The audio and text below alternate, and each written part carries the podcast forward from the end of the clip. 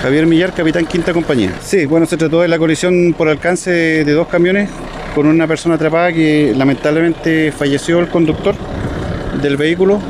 Eh, bueno, ahora estamos eh, trabajando en las labores de, liberación del paciente. Se ha visto bastante complicado por la energía que involucró la colisión. Sí, correcto. Lo que pasa es que, como dices tú, están, los camiones están enganchados, producto del alto impacto de la colisión.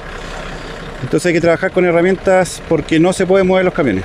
Estamos trabajando en conjunto con la unidad de San Pablo, que nos está prestando labor de, de apoyo en lo que es eh, agua, y estamos trabajando con Río Bueno, que es la otra unidad de rescate. Estamos trabajando en conjunto para lograr la liberación del, del paciente. Sí, correcto, la, la colisión co- eh, fue como 200 metros eh, más atrás del lugar donde se encuentran en este momento los camiones.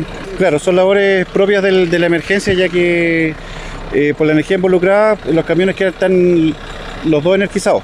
Entonces, al momento de trabajar, se producen eh, chispas de repente, pero ya se soluciona ese tema. Por eso es que se, se mantiene una, unas líneas presurizadas con agua.